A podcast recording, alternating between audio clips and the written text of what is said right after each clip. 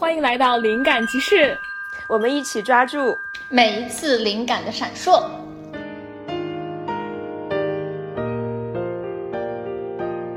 我们这次的主题的灵感是来自于飞热，他是一个有长期记录自己梦境习惯的人，所以我们把飞热邀请来做我们这次活动的嘉宾。Hello，大家好，我是飞热。我平时太爱做梦了，所以总会去写一些东西。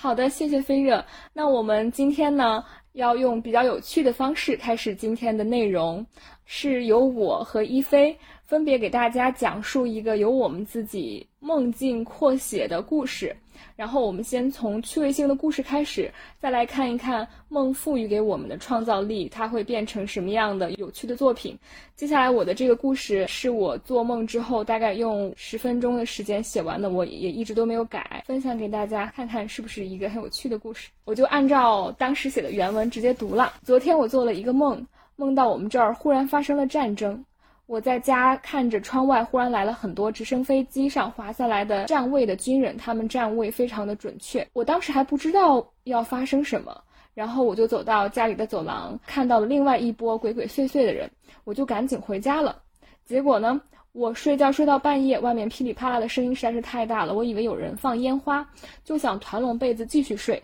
又坚持了一会儿，因为声音实在是太大了，我就睡不着，然后起来看。结果我从打开窗户一看，看到两方人马在火拼，不远处还有类似炸弹爆炸的光亮和烟雾燃起，我懵了。第一反应是打开手机搜索新闻，结果呢，手机上风平浪静，没有出现任何这次事件的消息。然后我就想着要不要出去看看情况。结果刚刚推门出去，就听见轰的一声，我清楚地感觉到肯定是炸弹砸下来了，而且离我很近，因为不仅有声音，而且有巨大的晃动。我闭上眼睛，等待灰飞烟灭的那一刻，我想到了各种各样的感受。我想应该我会很快的化为灰烬，我死了之后也可以重新带着修行投胎了，也还可以。那一分钟就像一万年那么漫长，结果炸弹迟迟没有爆炸。我带着八分好奇，两分无畏推出门去，刚好想起晚上回来在楼梯间遇到的一波看起来鬼鬼祟祟的人，我决定去找他们。我预感在他们那里能够找到转机，哪知我刚出门没几步就碰上另外一个人，直觉他是个毛子。我不会说俄语，就什么也没说，只是拽了一下他的衣襟，装作很弱小，祈求帮助的样子。他开口一口流利的中文，我看他说话虽然很溜，但是言语间倒是支支吾吾的。他问我说。你想离开吗？离开之后，你只能跟着我们行动了。我肯定的点点头。我那个时候也没想很多，觉得活着肯定比死了可能性大。那如果跟他们走了，相当于换了份工作，反正我现在的工作也不喜欢。然后我就说，那好，我就跟你走。我跟上他的脚步，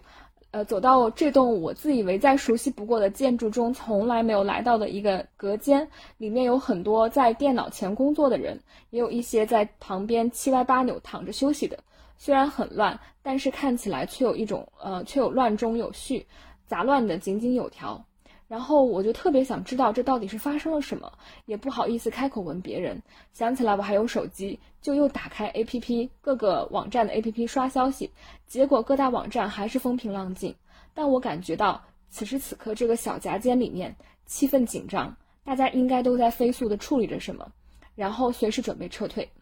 我想起来，我说我看见炸弹打进来了，你们知道吗？我们是在危险当中，我们要撤离。为什么它还没有爆炸？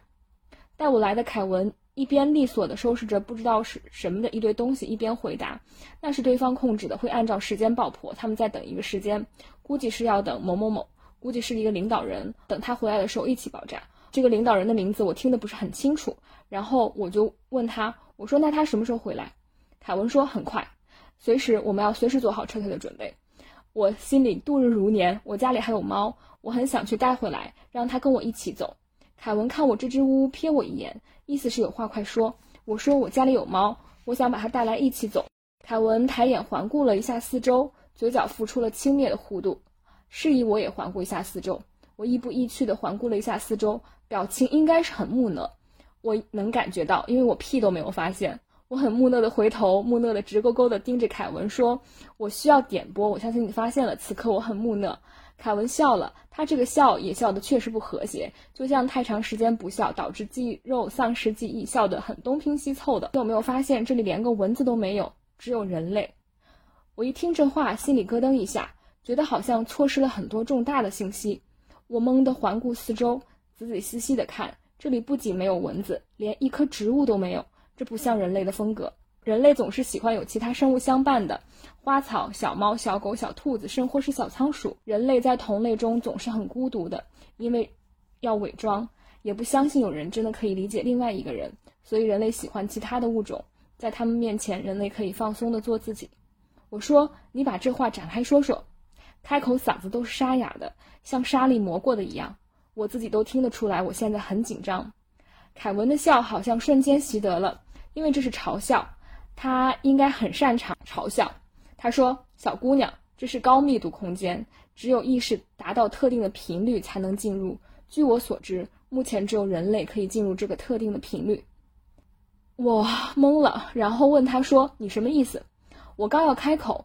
我确实不懂，想追问的更清楚。但是，一想，我觉得现在我应该去救我的猫咪，而不是先搞清楚这是什么情况。这话到我嘴边就变成了。从什么时候算是进入高密度空间的？是从看到你们开始吗？凯文明显有点惊讶，把嘴上吊儿郎当的烟头吐掉，说：“你这个丫头片子还挺镇定，不错，有潜质。”我说：“你有话直说，别浪费时间，我要去救猫。这些乱七八糟的概念，我们可以以后再谈。把你的优越感放到一边，谢谢。”凯文点头表示肯定，说：“那你是从什么时候看见我们的？”我说：“我今天下班回家的时候就看见了。”然后我回家还给我的猫铲屎喂饭了，所以我的猫是不是和我一起进入了高密度空间？我坚定地推测了。我瞪着凯文，等待他的确认，问他是不是，并且捏住凯文的手腕，收紧力量。是不是我的猫？我不带来，它也会死。如果这里发生了爆炸，这个故事就是我根据我的一个梦境扩写的，可能文字的方式和读出来。不是很一样，那我就把这个故事，我还没有扩扩写完，大家可以一起来想一下，猫猫是不是最后被救了呢？猫猫究竟为什么会如此特殊？它到底是谁？大家可以在评论区把自己听完故事后想到的 idea 写在评论区，我们可以一起做一个扩写的练习，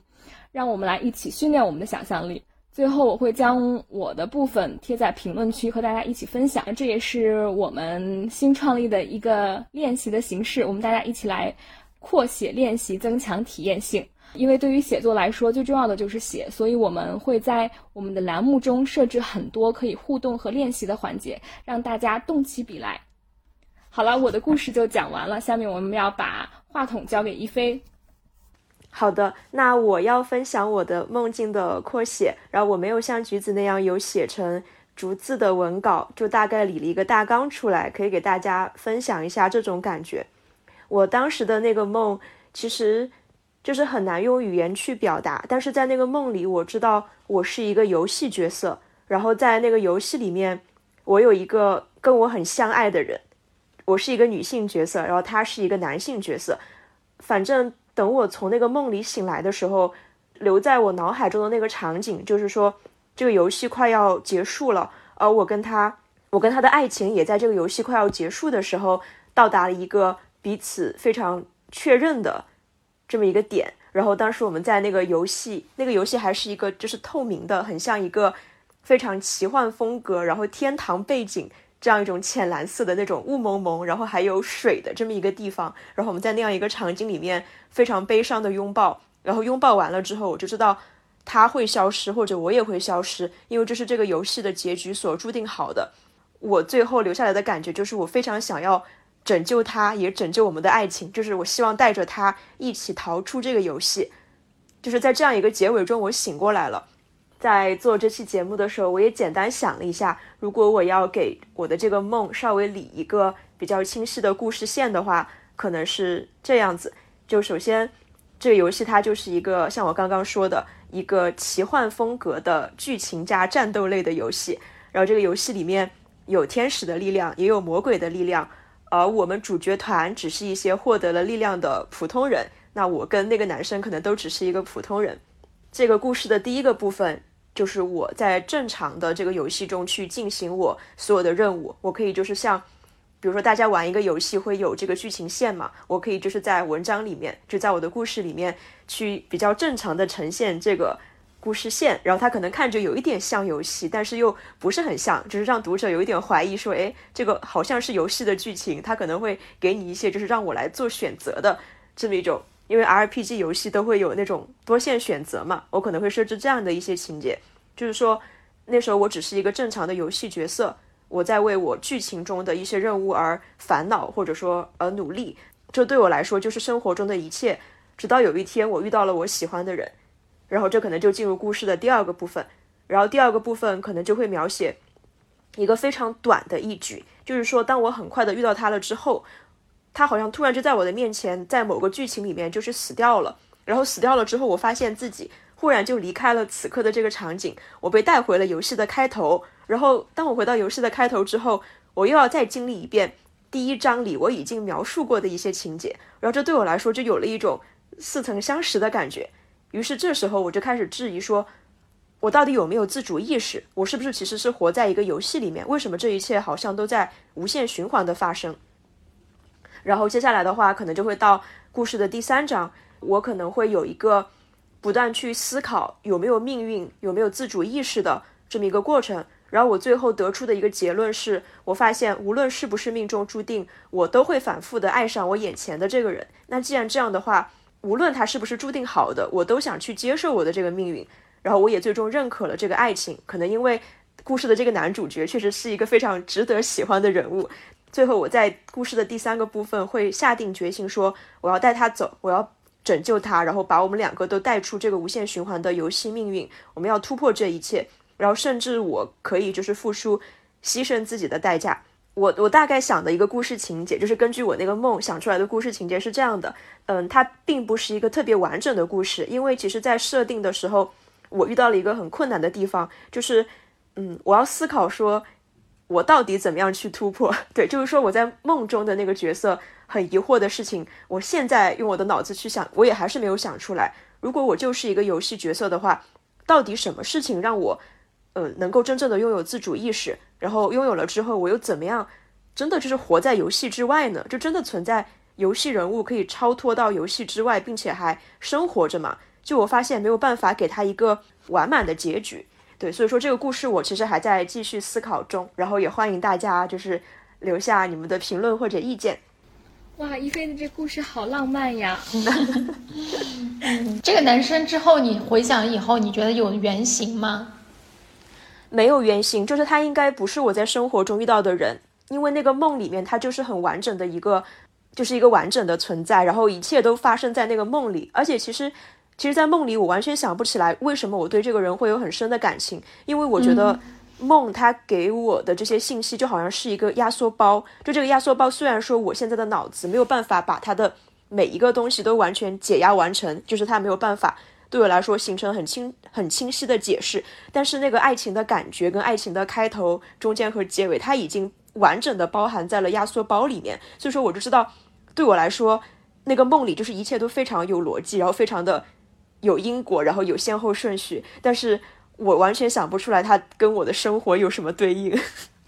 嗯，哎，我可以，我我有个问题啊，因为我很好奇，因为我是没有这种就是所谓的这个扩写的这种意识，因为对我来说，我自己在记录我个人的梦境的时候，它更多的就是一个，就是我想到了什么我就记录下来，但我并没有事后真的说我来回顾一下我的梦，所以我听你们这就是，尤其是像橘子一开始把自己的梦拓写成那么长的时候，我真的惊呆了，然后我就在想，哇，你们真的就是比如说。当你们就是呃脑子就是醒，第二天醒过来，然后想起昨天的梦的时候，你们这一真的很精准的记住，甚至某一个台词吗？不会的，这个是写的。我觉得梦就是梦是一种超越三维的沟通方式，它是直接给你的一个感受。嗯，而且梦里面的语言也不是真的，就是像我们三维的语言一样。我告诉你什么就是什么，然后台词是一句一句，我感觉更多的就是大家好像一个眼神就知道对方在说什么的那种感觉，所以我觉得对我来说扩写都是要脑补的，等于是就是把之前咱们在梦里面遇到的那些，可能就是用画面一个画面就讲完了所有千一一堆信息的那个东西，给它用文字像一点一点抽丝剥离，给它扩充起来，是这个意思是吧？对，是的，而且我觉得这是一个特别好的写作练习。飞热不是给了我一给了我和一飞一个你的梦吗？对的，最近的梦，然后我我俩都扩写了一下，你也可以听一听你的梦会，呃，把它转变成什么样的创作。对，我觉得就是最直接的回答飞热问题的方法，就是我们直接跟飞热分享一下我跟橘子是如何扩写飞热分享给我们的一个梦的。对，然后飞热的这个梦我们也会贴在本集节目的 show notes 里面，然后大家可以就是去看原文。然后现在可以请飞热简单讲一下自己。分享给我们的这个梦本来是什么样？我简单说一下我这个梦啊，我呢在梦里，我梦见我自己是一个，在一个类似于像创投会这么的一个环境里面，然后在创作一个剧本，然后但是因为这个剧本是属于边创作边拍，同时要边改，所以整个节奏是非常的快，以至于我整个人处于一个非常。就是你的大脑飞速旋转，就没有喘口气的机会的那那么一个精神状态里。然后这时候画面一转，转到第二个画面，我现在能想起来的哈。第二个画面就是说，哎，我发现我来到了一个颁奖活动的现场，但这个现场呢，然后我就看到我的这个剧组的演员嘛，一个二个穿的贼漂亮，特别好看的衣服，然后但我看的就目瞪口呆。然后这时候我才突然发现了。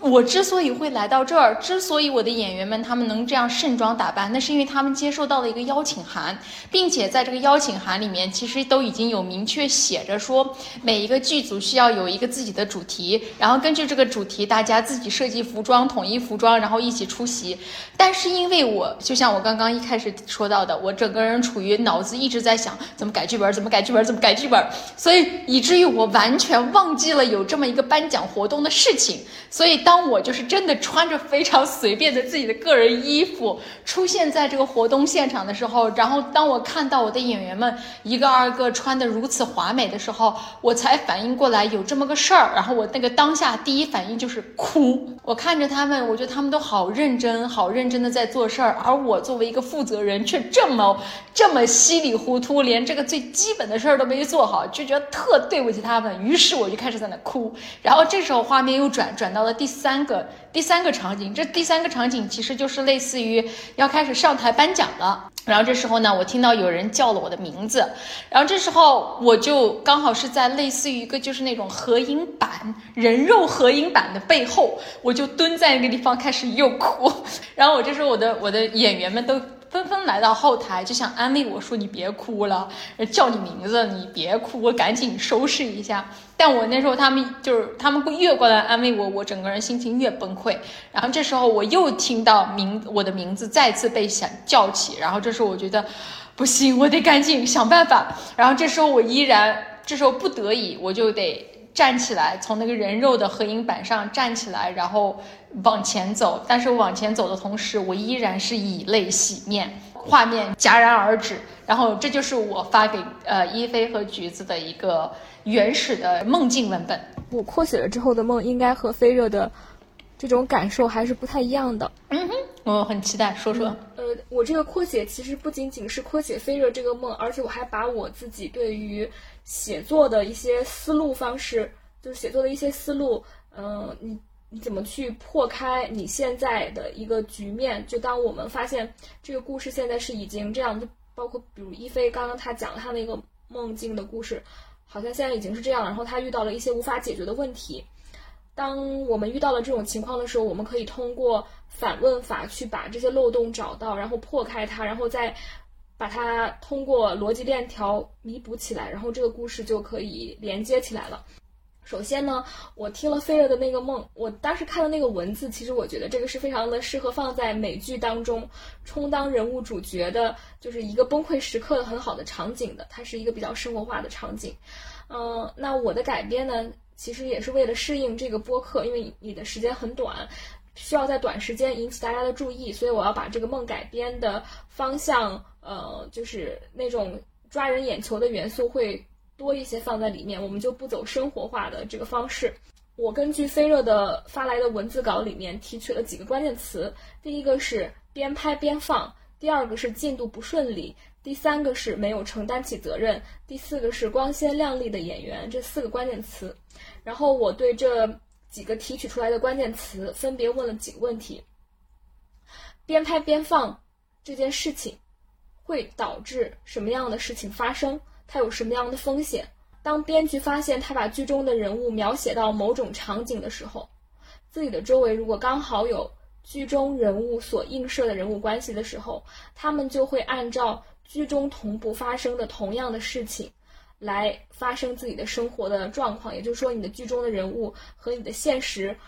在我们还不知道是为什么原因的时候，它发生了同步性的关联。那这里呢，编剧就会有一个矛盾。剧情需要有波折才能够精彩，这部剧才可以成功。但是编剧希望身边的朋友和家人幸福，所以他要面临的一个选择和取舍就是：要么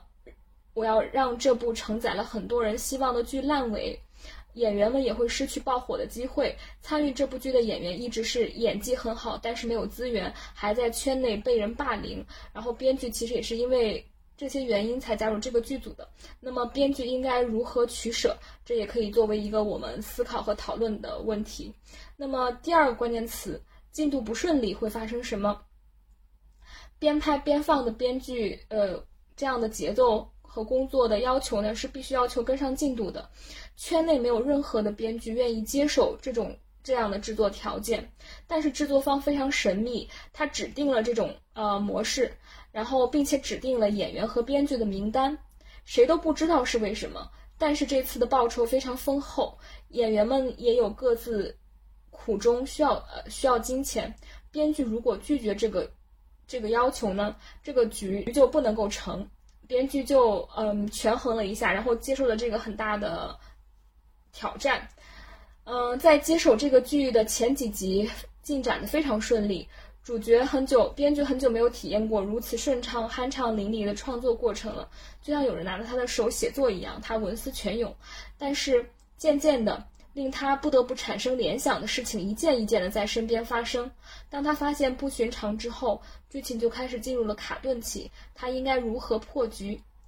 呃，第三个关键词是没有承担起责任会发生什么？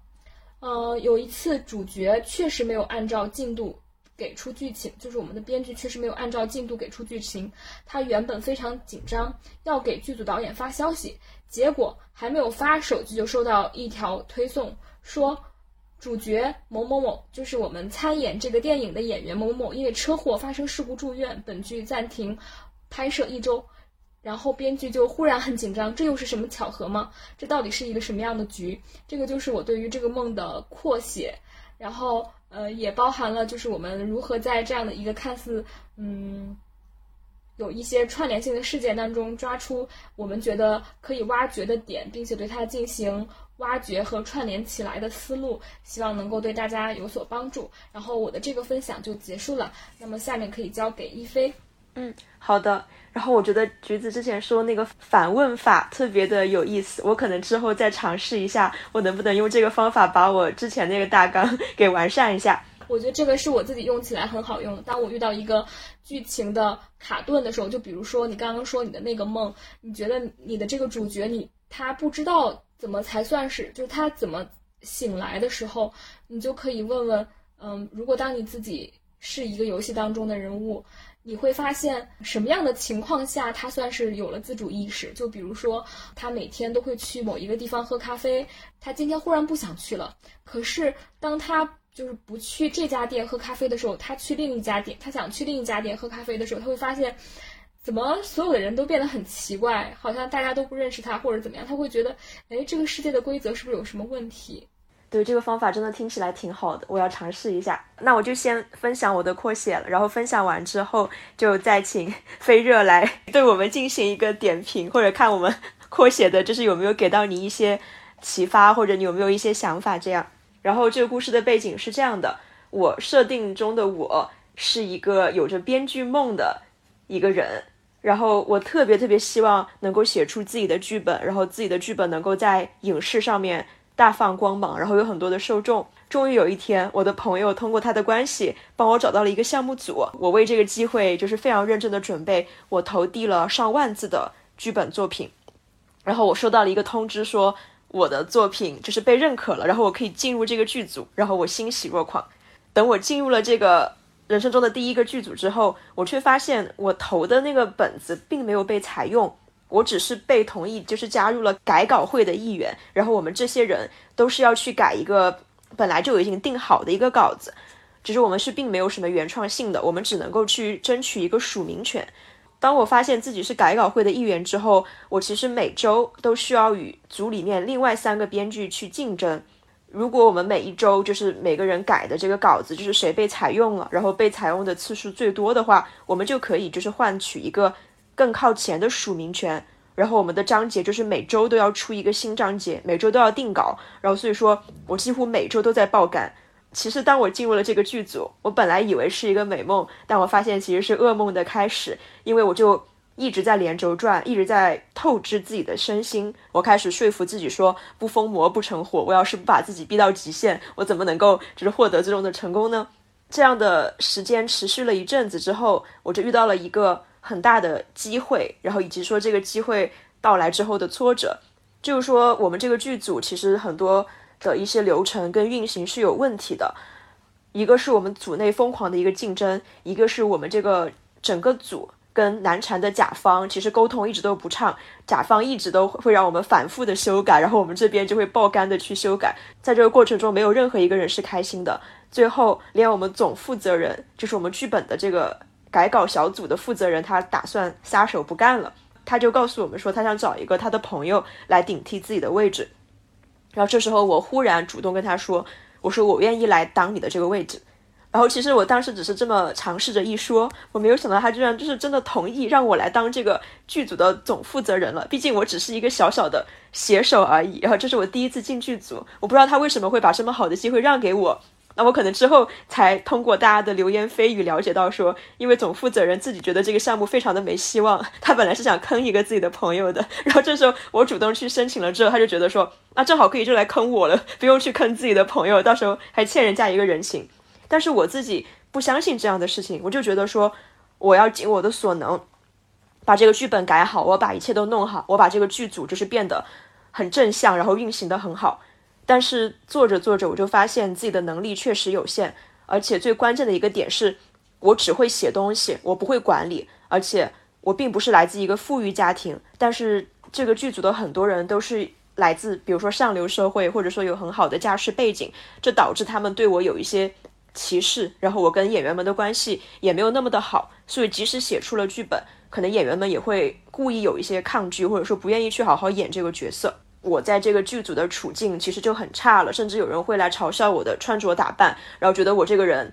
就是因为我之前不疯魔不成活，然后疯狂写作的这个情况，他们觉得我活得很邋遢，甚至很不现实。就我的想法好像也很奇怪。然后只有另外一个来自一个贫苦家庭的演员。他跟我是惺惺相惜的，我们成了朋友。但是他跟我一样，在这个剧组里面是受排挤的，然后这让我非常的心疼。我几乎就想主动退出这来之不易的所有的一切。直到这个故事的高潮，就是公司为了宣传这部剧，他提前组织了一个叫做“令人期待”的剧作的颁奖晚会。然后我我们这个剧组跟其他的一些就是还没有把剧本就是完全定下来的一些剧组，就是都来参加了这个这个晚会。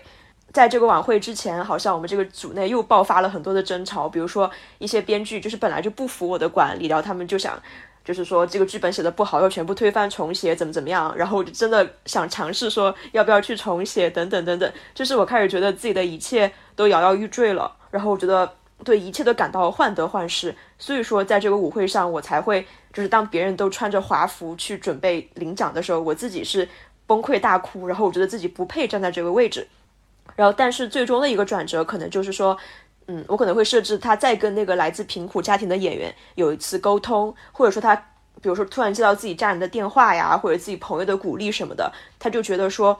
我再次感受到了我为什么来到这里，我感受到了我身边的人对我的期待，甚至说是一个依赖，就是说，无论我配不配，无论我怀不怀疑自己的能力，我既然现在已经站到了这个位置，我就必须要为大家去争取他们期待的一切。所以，甚至我做这些都不是特别在为了自己了，我可以说是为了我的朋友，然后为我的为了我的家人，为了就是依赖我能力的这些员工去做这个事情。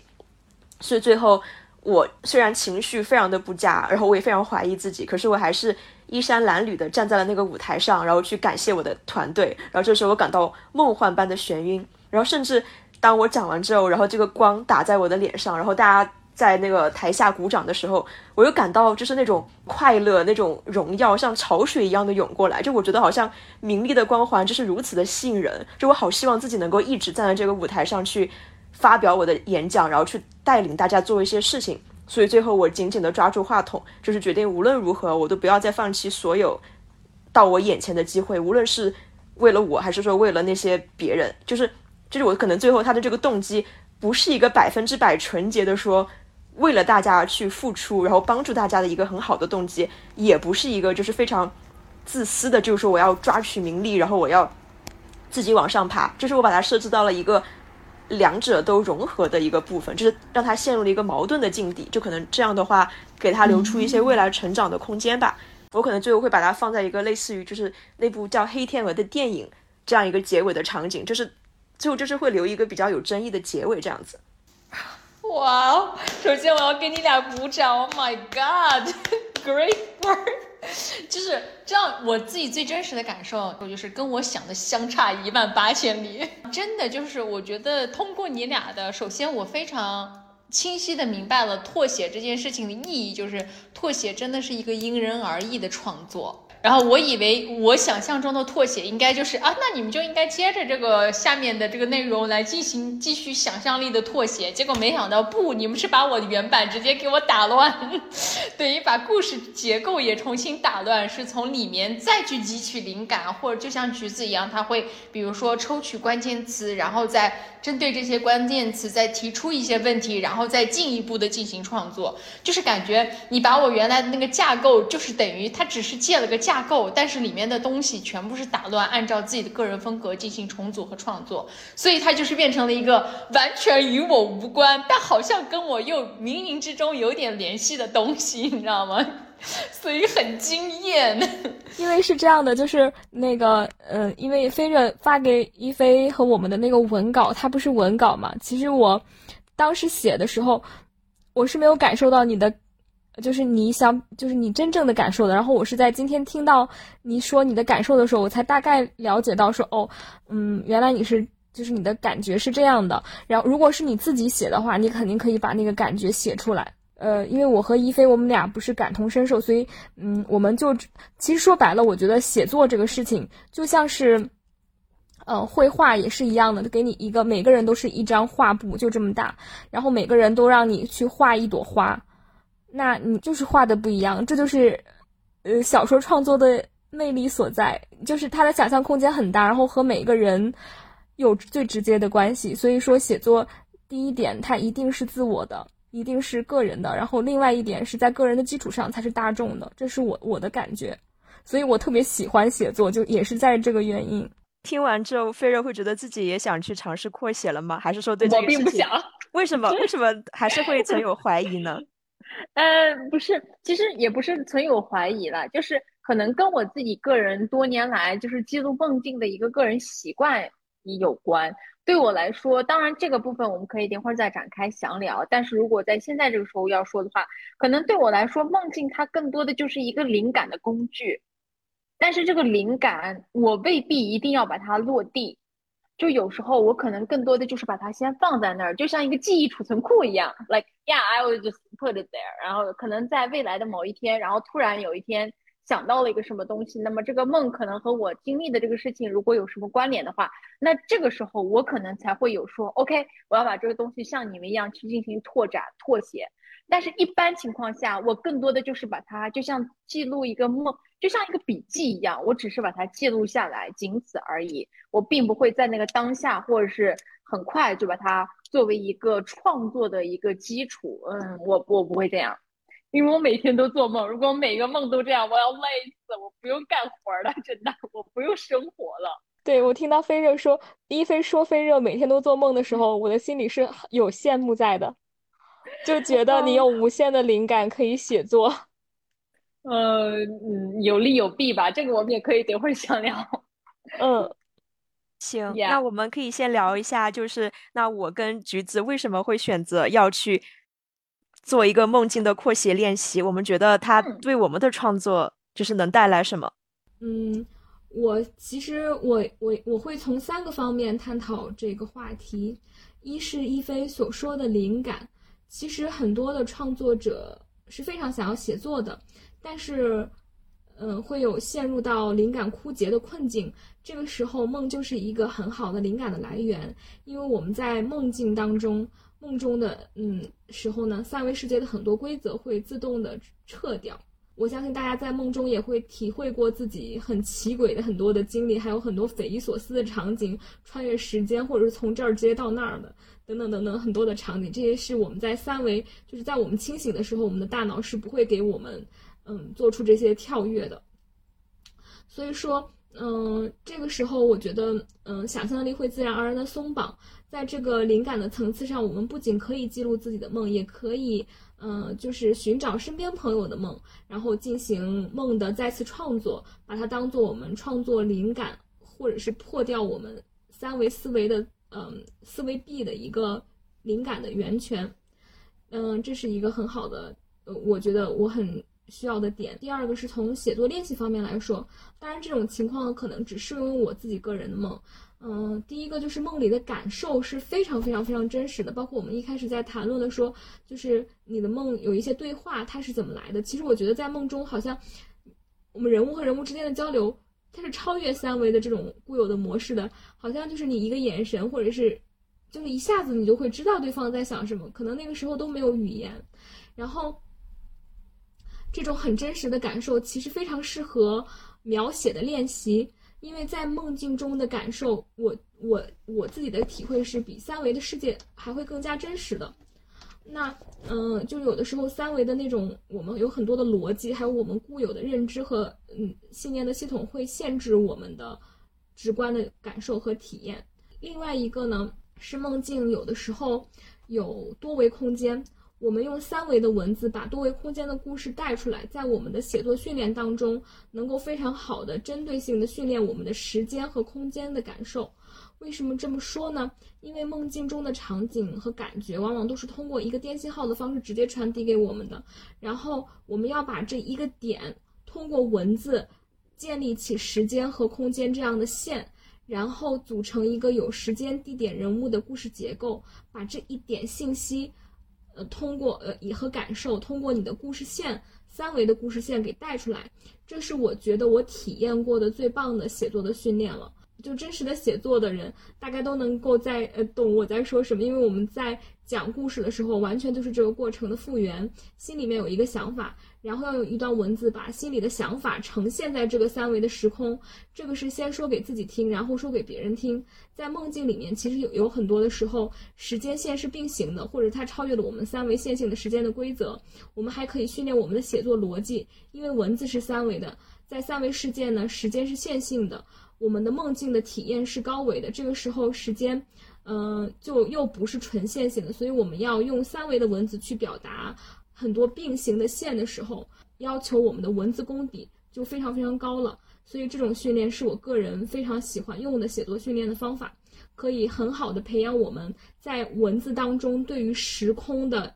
驾驭能力。嗯，我是建议大家这个练习是一定要做的。这个我觉得对我自己个人描写一些比较复杂的故事线，就是多线并行的故事的时候。是非常有帮助的。其实我们每个人想成为作家或者是创作者，通过写作的方式来表达自己，表达自己眼中的世界。嗯，就像是我们刚刚，嗯，我刚刚我和一菲刚刚扩写的《飞热的那个梦》一样，故事就是一个很简单的故事，要素就是很简单的要素，参与的人员和主角就是很简单的几个人。可是我和一菲，我们两个人写出来的是完全不同的东西。这也就是小说创作的魅力所在，通过故事来表达我们自己是谁。的一个方法和方式，就跟我觉得在这一方面上和绘画是相通的。我自己个人觉得，一个成熟的写作者，就是你没有把写作，就是你你这个人没有变成写作的工具，而是写作变成我们表达自己的工具。我会把这样的一个点，对于创作者这样的一个点，我会觉得哦，他已经开始成熟了。嗯，因为有很多的写作者，我也知道大家就是在写一些。很激烈的剧情、奇诡的故事线，然后引起大家的注意，然后大家一起就像爆米花电影一样看一个热闹。我对于这一部分的创作者，我觉得在我的观念里面，他们不算是成熟的创作者，他们只算是一个有技巧的匠人，但是他们不算是艺术家。在创作的过程当中，最里程碑的事件就是我们找真正找到自己的那一刻，属于自己的真正的创作才开始。就是大家一直在寻找个人风格的一个根基吧。通过梦了解真实的自己是一个非常好的捷径，因为在梦中，我们的小我就是我们的自我概念，就是是直接休眠的。这个时候，我们的信念系统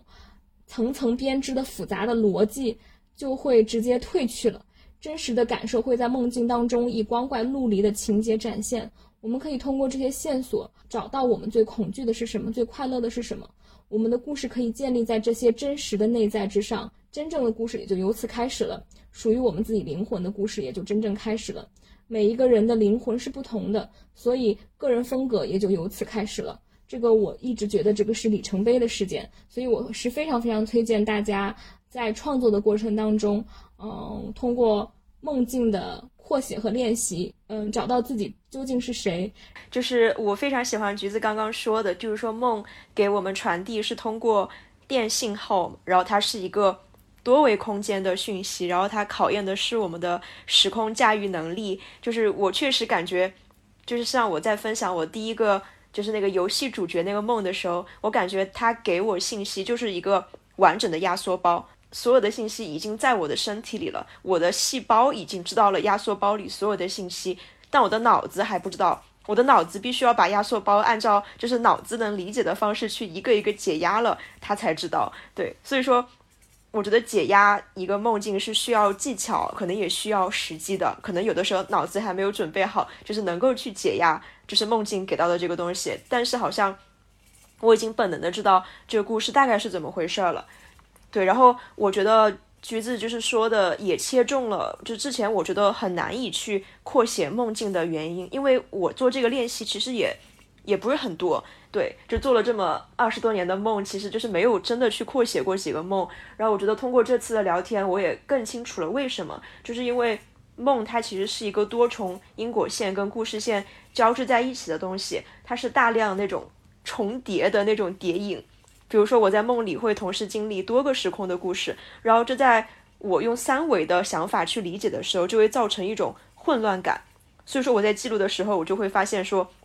它明明是一个什么都有的大包裹、大压缩包，我却要必须把它一条一条的去解压，然后用正常的语言逻辑去记录，然后把它拆成每个人都可以理解的几根不同的故事线，然后很可能就是在拆的过程中，比如说我。就是解错包一能够拆，然后解错包三也能够拆，但是二断了，然后我可能就没有办法把它拆的，就是非常的完整，或者说理得非常的顺。所以说，这就是我觉得记录梦的一个难度所在。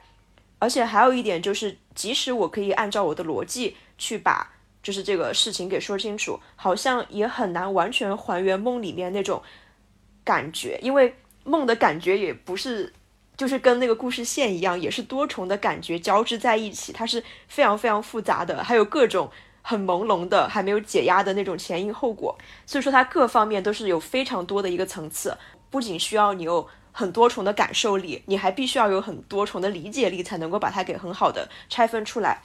对，但是我今天就是听完以后的一个想法，就是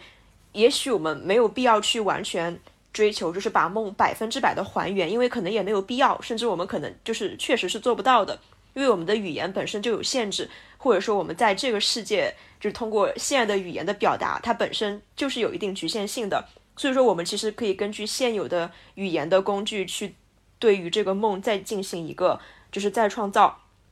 然后所以说我觉得改写梦的趣味就是在于说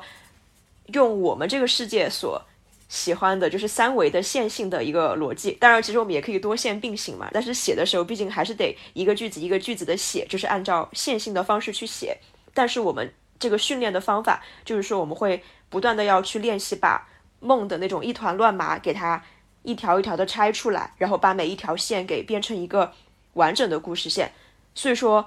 我觉得梦的扩写它很少会是一个现成的事情，因为。一个非常纯粹的完整的梦，它就是不可能就是跟我们现实中所喜欢的故事，它是完全类似的结构，或者说就是同一个东西。就是纯粹的梦不会是一个现成的故事。我们要写一个我们这个世界的故事，就必须把梦从他的那个世界里面去搬过来做一个变形，然后通过我们现在的设计和结构和思路，然后去写我们这边的故事。所以说，我觉得听了之后，就是我就更清楚了，说梦境的这个扩写。它的意义何在，以及说它的方法何在？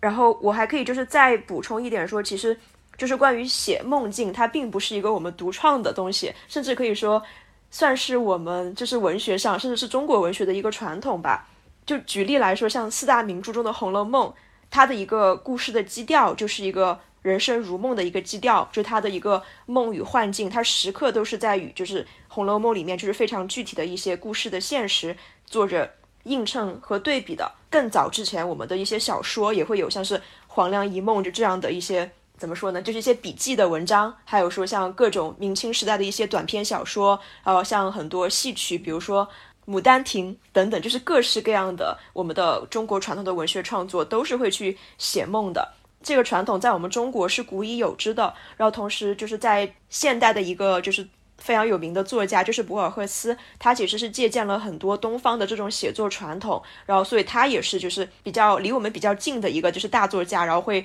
写非常多就是跟梦有关的小说，然后但是他写作这个梦的小说会被称作一个原小说，然后比如说我其实之前非常喜欢的一篇叫做《环形废墟》，然后这个环形废墟的故事就是非常的短，大家也可以去读，因为博尔赫斯他主要只是写短篇小说的嘛，然后这个故事其实就是写说。一个男人，他本来是在一个环形废墟中，他不断的入睡，然后去努力去创造一个梦。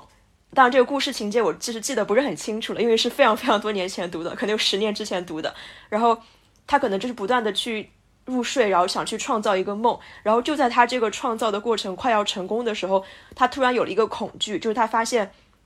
我我害怕的是，我其实也是一个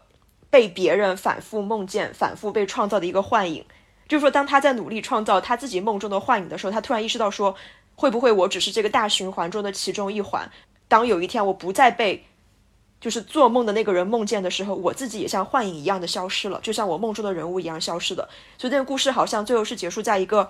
就是着火的环形废墟里面，可能这个男人也像就走入火中然后消失了，大概是这样。如果有说错的地方，大家可以指出来。所以说，通过就是西方的一些写作大师的改写，他们把写梦又提高到了一个层次，就是叫所谓的原小说，就是说反思小说创作本身。比如说小说的写作是不是就像创作梦一样，它是不是跟创作梦是同构的一件事情？或者说反思人生本身，人生是不是也是一个做梦的过程？那现实是否是真实的？我究竟是谁？他们都是通过来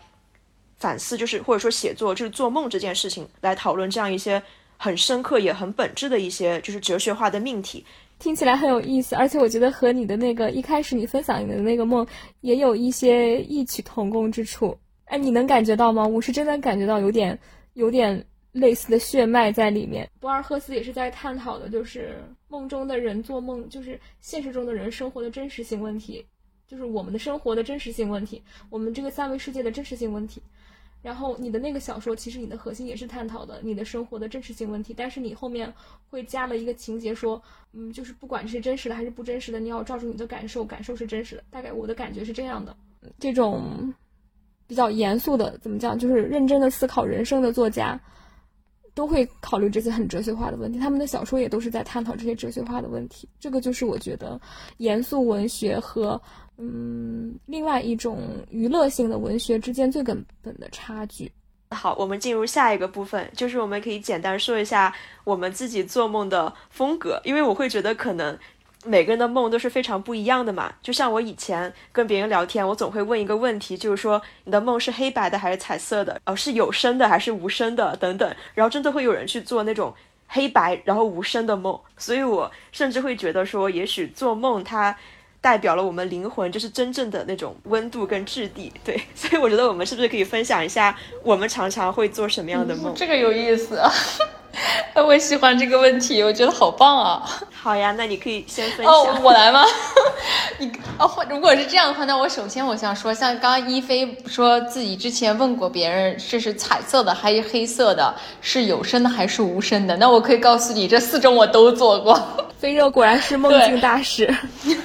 没有是自己，哎，我我觉得这可能也跟我自己贪睡是有离不开离不开关系的。如果说那咱们说回到就是刚刚的这个问题，就是说咱们的每个人的梦的风格，我觉得我的梦的风格可能大致上我可以用几个关键词来概括：第一，十八禁，咱们节目的格局立刻就拉大，就是各种十八禁。然后第二个的话，可能就是感情会很浓烈，就无论是什么样的情感，假设我在梦中，无论遇到的是好的情绪、坏的情绪，呃，糟糕的情绪，或者是那种非常平静的情绪，在梦境里，我觉得在我的梦里，那个情绪都是放大一百倍的。所以一般情况下，我有一个特别正常的一种。生理表现就是当我，尤其是假设我昨去觉觉得，哎，我昨天晚上做做的梦，哎呦，好漫长，或者我觉得做的特别丰富的时候，我第二天起来一定是非常非常累的。这种累就是最直接的表现，就是我觉得。哎，我没有力气运动，因为我自己是早上一起来第一件事情就是先去运动，然后这运动的时候，所以如果我前天如果就是当天晚上我做梦做的非常丰富，然后第二天我起来以后，我身体上就会有一种非常强烈的疲惫感。第三个关键词我能想到的就是，我的梦一般都非常的夸张和离奇，就是夸张离奇到什么程度呢？就是当我。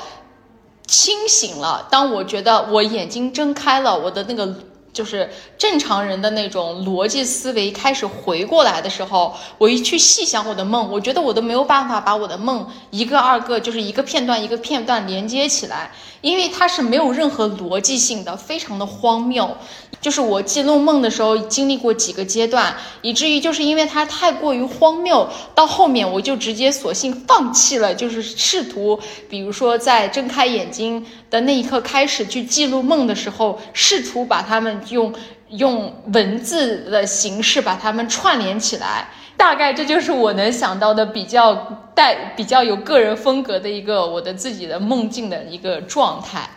我其实第一次听你们分享说还有黑白的梦，还有无声的梦，我真的是第一次听说，会觉得非常的开拓眼界，还真的有这样的，我都没有做过那样的梦。我的梦就是很正常的，就是有声音、有颜色的这种。我的梦就是它当然也很光怪陆离，但是都是在普通的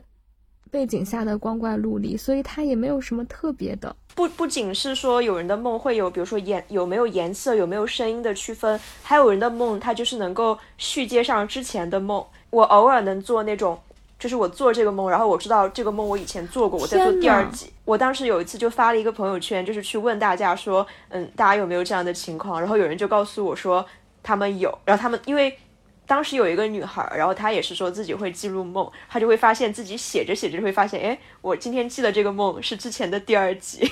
所以说我可能，嗯，我之后还会问说，就除了说你的梦有没有颜色，有没有声音，我可能还会问说你的梦有没有续集，还是说每次都是单独的？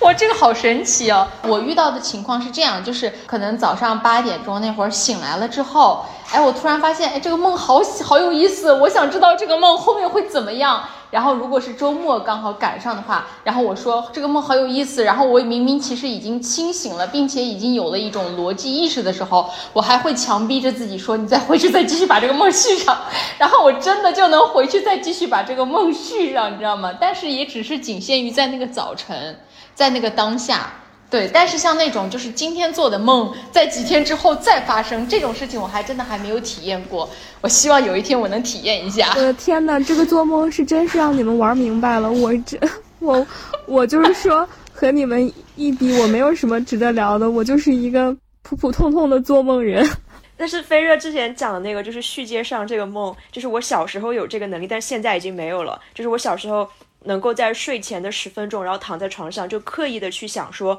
我今晚要梦见什么，然后我就开始去营造那个场景，然后营造着营造着，然后我就睡，然后我就能够顺利的进入我营造的那个梦，就是相当于可以给自己编造一个特定的梦。我我在这个现在就在此时此刻，我现在觉得造梦这个事情是可以发生的，并且这是一种能力是可以培养的。对我可以简单说一下我自己梦境的风格，我感觉我做的梦都跟我白天经历过的事情。就是强相关的，因为就是自从我对这个也是我们等会会讲，就是我之所以开始记录梦，也是通过飞热的建议，然后我从今年开始记录梦，然后我自从开始记了之后，我就发现，因为我就是一边开始记录梦，一边开始写日记，我就发现这两者真的是强相关。基本上我白天发生的事情，或者说我白天在意的事情，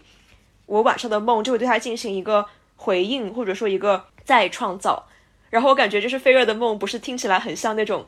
就是非常浓烈、非常鲜艳，像那种浓情巧克力的感觉嘛。就是我的梦也非常的情感充沛，然后和我的心情息息相关。然后，但是我的梦可能就是很现实主义，就它几乎就是我白天接触过的人和事，在我的脑子里被用过的材料，就是晚上会再用一遍那种。所以说，我会觉得我的梦就是非常的具有反思性，因为其实我在生活中也是也是一个比较有反思性的人吧，就是我可能会去。反复的琢磨我生活中发生的一些事情，或者说回忆我做哪些事情做的是不是不够好，或者说怎么怎么样，然后我就发现我的梦好像也有这个习惯，所以说我很难去做一个像是预知未来的梦，或者说一个纯粹幻想的梦，然后这也导致我可能有时候在分享梦的时候，就是我没有那么多梦，就是方便去分享，因为我正常的梦就是会跟我生活中的一些人和事就是。就是太相关了，我可能不得不向你们介绍，这个是我生活中的谁谁谁，那个是我的谁谁谁，这样子。所以说，像我可能今天分享的这个纯粹跟我无关的一个游戏角色的梦，它是比较少见的。这个我觉得特别有同感，就是你说，就是它有点，就是你当然你是通过记录梦和记录日记的这个方式，然后发现你的梦和你的真实生活是有强相关的，对吧？那我我真的特别想补充的就是，我觉得我自己在做梦的时候，我也有这种体验。就这种体验，就是说我之前我记得我跟你们有分享过一个小的故事，就是说我这个人特别特别特别害怕数学，我对数学有心终身，我觉得我对数学是有终身的心理阴影，然后以至于就是后来我在只要我在梦中，我只要梦到我自己梦在考数学。或是梦到自己跟数学考试有相关的内容的时候，我在梦里我都记得那种感觉，就是我现在清醒的状态下，我都能回忆起那种紧张感。我之前梦到过很多很多这样做考试、数学考数学考试的梦境，然后而且这个梦境我已经记录了很多次。然后当我清醒的状态下去把这些梦全部有一次做了个梳理的时候，我发现，哎。呃，比如说日常生活中感受到了比较强烈的压力，这个压力只要但凡过大，那这个压力我一定一定一定会放在第二天的，哎，就是我当天的做梦的那个情景当中，我就会梦到我自己在考数学。我觉得就是通过常年的记录梦境的这个方式，在我的日常生活中，它和我产生了一种强相关，但同时也因为这种记录的方式，让我意识到了以后，又反作用给我，让我知道在现实生活中我要怎么去可能处理自己的一些平时在呃白天的时候或者比较忙碌的时候被压抑的一种可能自己身体或者内心一个比较隐秘的一个情绪，对。我觉得我 get 到了飞热的，就是他为什么不去记录梦境了？因为就是你对梦的使用方式，就是你现在已经听懂了，就是梦，你的梦在对你说什么。然后可能你觉得你，你不是通过记录的方式来使用梦，你是通过直接翻译。因为就是记录的话，可能只是说在记录一个梦的字面意思，但是你会直接通过就是梦的这个字面意思，你把它翻译成，就是对你来说有意义的。一个东西，然后这个东西是超越了就是梦的表面情节、字面意义，它是直接跟你的生活所对比而呈现出来的一个象征的含义，或者说一个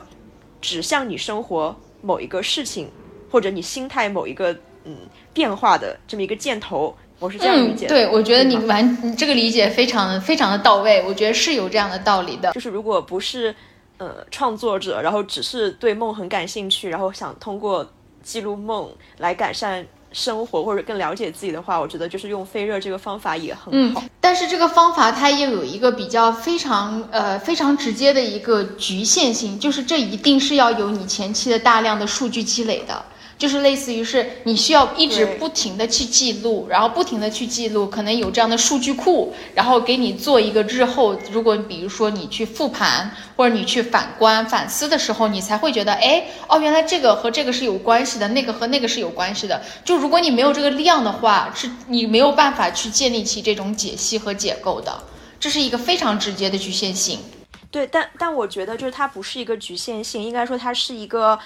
正确的使用方式。因为如果说你你觉得就是好像不需要构建一个专属于你的数据库，就可以通过一个就是现有的就是普遍的一个所谓就梦到这个就对应什么那种传统周公解梦的方式，我觉得那样反而是不准确的嘛。因为我觉得所谓就是梦境对生活的象征，它一定是存在于某个系统里的。那这个系统跟系统之间又是独立的，就是你的系统跟别人的系统是不一样的。比如说，在你的梦里面，独角兽意味着这个，然后在别人的梦里，独角兽意味着那个，然后你们只能通过去深入的研究自己的梦，才能知道独角兽对你们分别意味着什么。等到这这时候，如果我看一个像周公解梦，或者别人就网上就是我去搜索一下，他们说独角兽一定意味着这个，它可能对我来说根本就不实用。所以我觉得，就是如果很想就是真的去了解自己的梦，就是准确的了解的话，只能走这样一条路。我觉得它它只是说不是一个捷径嘛，但是本来这件事情捷径它就是不准确的。嗯它形成的那种意义或者代表的象征是不一样的。对，那比如说我的那个数学，我我惧怕数学，是因为我真的对数学从小有心理阴影，所以这个东西在我的梦境中就变变成了一个可能是一种压力，或者是一种这种隐在的一种情绪的释放。但这个东西可能对于那种爱数学的人就不存在，就不成立。人家对数学就是天之就非常的热爱的话，他可能会觉得数学对他来说是一种天赐，那这个就没有办法成立了。确实是要因人而异的。在我看来，就是关于这种梦境的记录，在这个过程中对我产生过比较深远的两影影响的两个人，我其实挺想分享的。这两个人其实都是一个，就都是电影导演，一个是费里尼。然后费里尼的话，是因为我当时在读他的那个《小丑的流浪》这本自传的时候，他讲到了一个细节，就是说他很多电影的灵感其实往往就是来自于梦，然后甚至说可能就是来自于一个图像。因为比我并我比我并不是特别清楚，比如说你们平时在做梦的时候，你们对梦境的这种记忆是以图像的方式记忆为主，还是会以文字的这种记忆为主？但我知道我对我的呃。就是梦境的记录一定是图像为主的，因为我记住的就有点像电影一样，它是一帧一帧，它是一个画面一个画面，所以这也是为什么呃，这之前我刚刚说的就是我后来就放弃了，就是所谓的把它用逻辑把它串联起来，因为它它是一帧一帧一个画面的。然后费里尼他就是那种，他比如说他在记录他自己的梦的时候，他就也是他就记录了一个画面，然后这个画面可能就是一个圆圈。就是就可以抽象到就是一个圆圈，但这个圆圈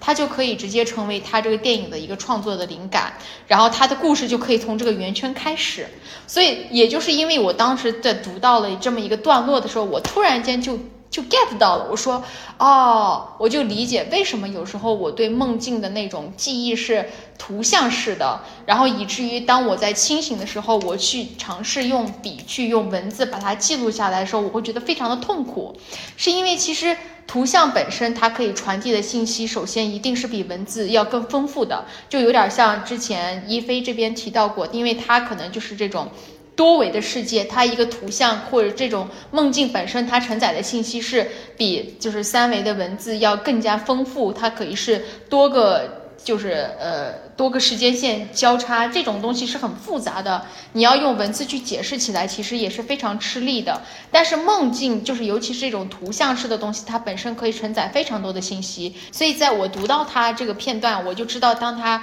他会用一个图或一个圆圈就能代表他的这个电影的灵感，然后这个电影就可以从一个圆圈开始去创作的时候，我突然间就特别珍惜我所有之前自己被唾弃过的那些片段式的那个记呃梦境的图像，因为我觉得这些梦境的图像本身就代表着梦所有的意义。而不是用我们尝试在清醒的状态下用文字写下来的这些东西，因为文字的记忆其实是非常有限的。如果你指望着用文字去把你的梦，就有点像一菲提到的，就是想要百分之百还原，其实本身就是一件非常不不符合人性逻辑的事情。对，因为梦梦可以非常的丰富，它的丰富多元是你没有办法用一个非常局限的文字去展现出来的。所以，与其尝试着用呃，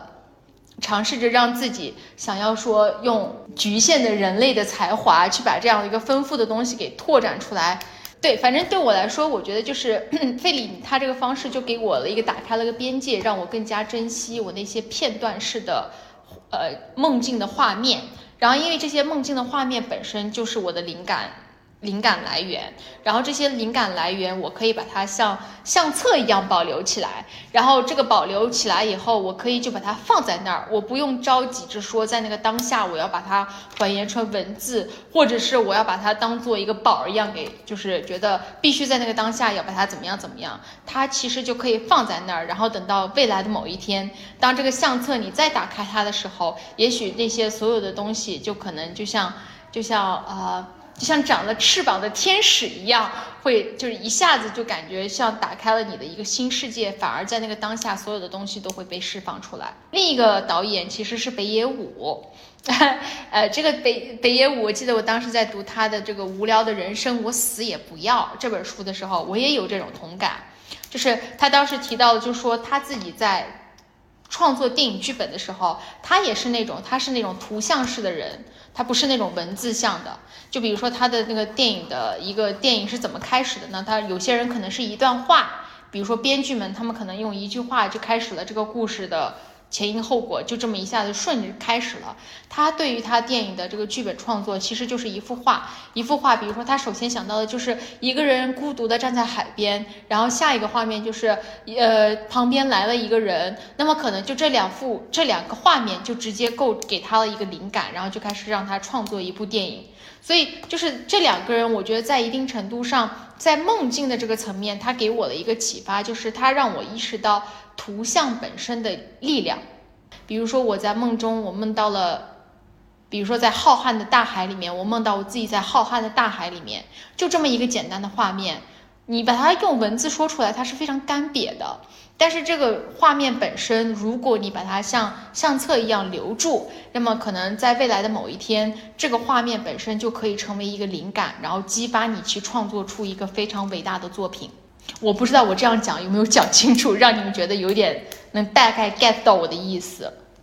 你你讲清楚了，但是我能再为我们文字工作者争取一下吗？可以可以，完全没有 问题。就是我认为你讲的就是大导演的通过图像的工作方式，跟我们写作者通过文字的工作方式，它不冲突，它仅仅只是工作方式的不同。比如说，我知道我的梦里，当然。也有画面，当然也有场景，同时它也有故事，也有感觉。但因为我不是一个画画的人，我也不会画画，然后我也不拍电影，所以说我不去记录图像，不是因为我觉得记录图像，比如说没有记录文字好，或者说就是没有别的就是记录方式好，纯粹是因为我记录梦是一个强烈目的导向的方法，就是说我记录梦不是为了去准确的还原梦，就是我们不是在比较。图像和文字哪一个更能还原梦？而是我选择一个适合我使用的部分，因为我是一个文字工作者。那为了我后续的工作方便，我当然会以文字的方式去做这个最初的记录。那如果我是一个导演，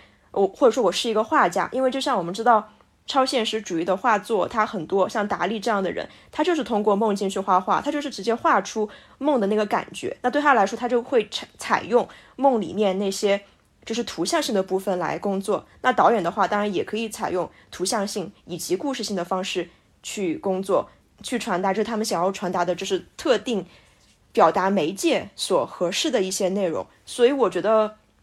并不是一个图像跟文字记录方式有高下的东西。就是如果你真的要这么说的话，那难道以图像为载体的艺术方式，就比所有以文字为载体的艺术方式？表达的东西都更多嘛？因为我们是以文字工作，所以我们用文字来记录。如果我们以图像来工作，我们自然也会以图像来记录。所以我觉得就是两者不存在可比性。嗯嗯嗯，对，我觉得这这点补充的很好。其实我想就是提到这两位对我来说可能有比较深远的这个影响的这个导演，是因为我觉得也是通过他们，我大概感知到哦，可能我自己在梦的这个领域，比起用比如说一一早起来了以后。用尝试用笔和纸把它写出来，这种方式去记录，和比如说我去尝试记住某一个画面相比，我是一个更偏向于用图像去记录梦境或尝试去理解梦境的一个人。当然，一定会如果有我这样的人的存在，那么一定也会存在，就是说一大早可能喜欢用文字，用文字就能够非常流畅的把自己的梦境给写下来的人。对，就是通过你说的，也让我意识到了，说我们这一期节目可能。对于就是去做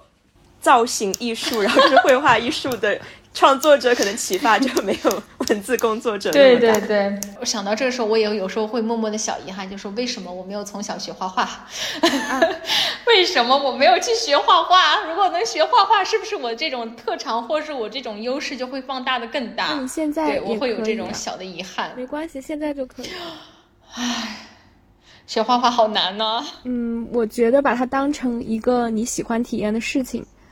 就没有什么难或者不难的，就是享受这个过程就好了。这不，橘子，你要想想啊，你我问你的这个问题是说这个梦给你带来了什么？我记得你刚刚你说的那个部分也可以值得稍微聊一聊。嗯，即就是因为我是一个修行人，我很清楚的知道所有一切的发生，不管它是套着梦的壳子，还是在三维上有三维上的事情。嗯，对我来说都是一样的，它是没有真和假的区别的。因为每一件事儿的发生，包括我看到的一本书，它虽然不是我写的，但是我在读这本书的时候，我产生了感受，那都是我的感受，我会一样的对待的。一菲呢？我很想听听一菲，就是如果你你会怎么倾向于把梦，呃，你会怎么理解去理解你的梦？就我也是一个一直以来都非常多梦的人。因为我开始记录这个梦境也是今年才开始嘛，那在我没有尝试记录之前，我做的无数个梦都已经就消散在了我的记忆中，我其实没有办法想起来。就是如果说在之前我某些早晨能够记得起来的话，我会把它分享给当事人，因为像我说的，我会梦到跟我生活中非常多相关的人，我就会。告诉他啊，我今我昨天晚上梦到你了，然后这个梦特别有意思，就是增加一点聊天的话题这样子，嗯，但是因为我没有去把它记录下来，所以很多梦就是我确实已经想不起来了，因此我也很难想得起它跟我的生活有什么样的关联，所以我会觉得可能我没有好好的利用那些梦，但是怎么说呢？就是即使我现在已经开始在记录梦境了。就是我始终对他们的真实性抱有一点距离感，就是说我我确实会去使用他们，可是我不会把梦中的情节就是想的特别真实。就是我要怎么说呢？因为就像我刚刚说的，比如说梦境给我们的是一个压缩包，然后但是这个压缩包它怎么样被我们解压，完全是就我们脑子的一个构造，或者说我们思维的一个结构去做了一个非常主观的解压，因此。就是我相信说，我们记得的梦境可能并不是我们昨晚真正梦到的东西，可能我我们梦到的是一个我们自己完全无法理解、无法相信、也无法记住的事物。但是我们的脑子为了让我们能够记住一些片段，它会把它进行一个改装或者进行一个过滤，就它是一个特别就结构特别受到限制的一个滤网。那经过这样一个过滤之后，梦本身的样子已经不再是我梦到的那个样子。所以说，即使对于我记得的这个部分，我也抱有了一丝怀疑感。嗯，我不知道飞热能不能理解我说的这个意思。就是比如说，嗯，像我们之前在讨论梦的时候，我跟你说我很喜欢的一个理论，说梦其实是我们在其他世界过着的，就是平行的人生嘛。然后当我用这个理论再去解释这个梦的时候，就是可能确实是这样。然后可能我在我的其他的平行人生是一个我完全自己无法理解的样子。当它被我记得的时候。他没有办法完全还原出，就是好像很清晰的另外一个平行人生。它只是一些仿佛跟我的生活有一些相似，又有一些细微不同的一些碎片。但是我始终就是相信说，我对他的理解可能不是他真正的样子。那还挺有意思的。好，那现在我们进入就是本集的最后一个部分，就是给大家推荐一些记录梦的比较实用的一些方法和一些实用性的建议。然后我就先来说，因为我就是在去年年末跟费热进行了一个如何记录梦境的一个实用的讨论，就是对我的帮助非常非常大。就因为我之前不知道如何记录梦，呃，我也没有办法通过文字来记梦，因为我觉得写字就是很耗时，然后我的手会很累，我也不会在身边常备着纸和笔，可能身边有的就是手机，但手机打字我也觉得就是挺麻烦的。所以说，因为始终找不到一个比较好的记录方法，我这么多年都没有去记录梦。所以说，去年在跟飞热讨论了之后，飞热告诉我说可以用 飞书妙记，这不是在给飞书打广告哈，就是说飞书妙记为什么非常适合来记录梦呢？因为我现在已经尝试了三个月了，我觉得真的是非常好用。就首先，飞书妙记它的一个功能就是录音。就是你好，你睡醒之后，你现在脑子还是糊的，然后你不想写字，也不想打字，但是你起码可以说话，对吧？虽然你说的可能前言不搭后语，但是你就是能够以一种比较自动化的方式去，哪怕吐出一串乱码，你也是在说话的。所以这时候你就打开录音，然后对着这个录音机去讲你的这个梦。好，比如说我发现，如果到了一个像是有多重故事线或者多重感受。多重场景的部分，我会在这里专门说一个提示，就是说我会强调一下，这是场景一，讲完之后我再讲场景二，然后再讲场景三，然后我会补充说这些东西在我的梦里面，他们其实是被我同时接收到和感受到的。在你就是录音完毕之后，它会自动给你转成文字稿，所以说当你接下来想再去回顾你的梦的时候，你不需要去听那些很长的录音了，你直接搜索关键词或者。就是找文字稿，你就能看到大概发生了什么事情，所以我觉得这个方法真的就是非常非常的好用。然后我应该会坚持用到飞书妙计会收费的那一天。Oh my god！那我想追问一下，那你用了这个方法，然后开始记录梦，然后你现在大概记了多少个梦呀？可能每周至少两到三个吧。就有时候有一些梦它太碎片化，或者说我觉得就是毫无意义，就是连记录下来的意义可能都没有，我可能就不会记。对，所以说我大概每周记两到三个，然后从今年的一月一号一直记到今天。哇哦，可以可以，嗯嗯，非常有行动力。好，那橘子呢？我就打字，然后我就因为我是那种，当我很想记的时候，我就只想干这件事儿，它不会对我造成压力，然后我就打字了。所以也就是说。当你就是在你睁开眼睛，你觉得你可以用打字这种形式把梦写下来的时候，你其实并没有经历过思维断片的时刻，是吗？对，我可以，这个我是可以的。嗯嗯，而且我觉得我是那种对我来说我是目目标性很强的，我就是为了写作。嗯，我不是为了探寻自己，因为我清醒的时候就可以 探寻自己，所以。对我来说，这个嗯就是写作，然后我会觉得，哎，这个有写作的价值，我就会记；没有，我就不会记。可以，好，那我来说一下我的吧。嘿，那 重磅重磅来收尾了啊！我可以给大家分享呃两个记录梦的方式。第一个方式其实非常非常的简单，简单到所有人都能做。就是你在睡觉之前，请你在你的枕头边放一个纸和笔，请你不要小瞧这个动作，相信我。当你睁开眼睛，突然还没有完全清醒的时候，你发现哇，这个梦好精彩。然后这个时候你想要记录下来，结果发现没有纸和笔的时候，我告诉你，当你一旦意识到没有纸和笔，你要去动用你自己从床起来去拿纸笔的那一刻，你的那个激情就会瞬间被浇浇灭。所以，当你如果你在睡觉之前把纸和笔放在你枕边，你一下拿纸笔去记录你这个梦的这个动机就会提升百分之七十到八十以上。第二个方法就是可能会稍微有一点它的逻辑和科学依据，这是我在 Mind Valley，就是 Mind Valley 里面有一个就是大脑课，就是 Jim Quick，然后他在讲大脑课的那个 Super Brain 的这个课程的一个大师课的时候，他分享的一个关于记梦的方式，他就是把它就是简单来说就变成了 D R E A M Dreams 记梦法，D 代表的就是 D Decide，就是决定。这个就有一点可以 call back 刚刚一菲在之前分享的，就是说，呃，我在那个昨天晚上，我刻意跟自己说我要去做一个什么样的梦，这个是可以 recall，就是可以 call back 的，就是真的你在睡，如果想你说我想要记录一个，我想明天我想记一个梦，那你最好的办法就是你可以在。当天晚上睡觉之前，你先自己在心里面跟自己做一个小的决定，就说我要明天记录下我自己的梦，我要做这个决定，这是第一个 decide。第二个就是对应的 r，就是 recall，就是记录。你可以把它联想为是像类似于是做一个记呃梦的笔记。就无论是什么，你把它，反正就是你要做的事情，就是要把它 recall，要把它记下来。你可以用笔，你也可以像一菲这样，你可以直接用语音备忘录。什么媒介形式不重要，重要的是你要先 recall，你要 recall 这个动作。第三个就是对标的是 e，就是 eyes，这个我当时还挺惊喜我的，就是 eyes 就等于是眼睛嘛。为什么要说 eyes 呢？就是我不知道你们会怎么样。我之前有一个个人经历，就是说。当我要记录下梦的时候，如果我的眼睛是睡意朦胧的情况下，我记录梦反而记得非常快。那是因为我的眼睛还没有完全的睁开，让我看到我周围的，比如窗户、阳光、窗外，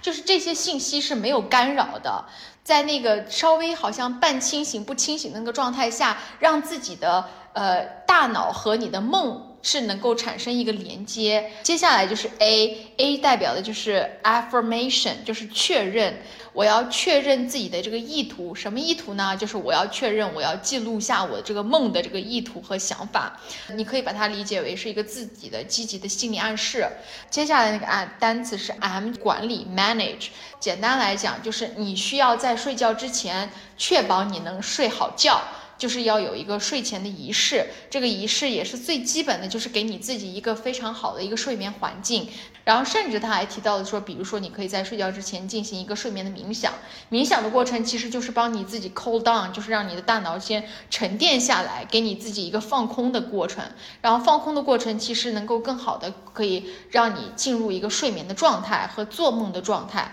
所以其实就说 manage 是管理管理好你自己的睡眠环境。然后最后一个 S 就代表着 share，这个 share 他当时分享的时候我还觉得挺惊艳的，就是。在分享的过程中，你才会真正的去加工你的梦，其实就是一种二次加工你梦境的一个过程。然后，因因为就想象，比如说像一菲这样，我在嗯半朦胧的状态下，我用语音备忘录把我的梦直接哇哇说了一堆，对吧？那你说完一堆呢，可能在那个当下，他就是。一一鼓作气的一个抒发，它其实没有什么逻辑。但是当你在把你的梦分享给别人的时候，你其实在进行第二次的信息加工，或者是你的这个梦境的加工，它其实就带带有了一定的你的这种意识倾向。那其实这个在一定程度上又可以促进你去重新思考这个梦境和你自己生活的一种关联。所以之后，但凡我只要有有机会，我真的会，比如说我昨晚做了个特别有意思的梦，我真的会在第二天，或者是找到机会，一定会跟我的朋友